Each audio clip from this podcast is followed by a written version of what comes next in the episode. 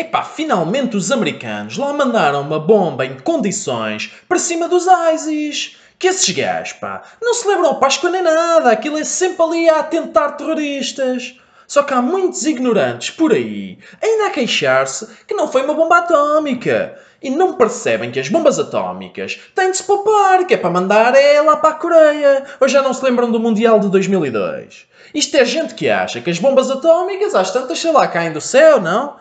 É, se calhar são japoneses também, mas pronto. Como eu estava a explicar, o Daesh também só desabrochou porque os panhonhas dos americanos limparam o céu ao Iraque. Aquilo ficou para ali tudo, de pantanas, à mão de semear. Epá, ainda não registou com esses calhordas de uma figa, que não é com bombas e canhão que se ganham as guerras. Já nós, aqui na Europa, não se faz nada. É tudo à espera que seja a NATO ou assim a intervir. Ainda às tantas a meter refugiados ao bolso e depois, cada vez que um se explode, anda tudo aí ó tio, ó tio. E muitos desses daecheses já nascem cá na Europa. Mas aquilo, desde pequenino, lhes corta o pepino, depois metem-lhes macaquinhos no sótão, que se alguém os começa só a desecar, uh, ficam fulos.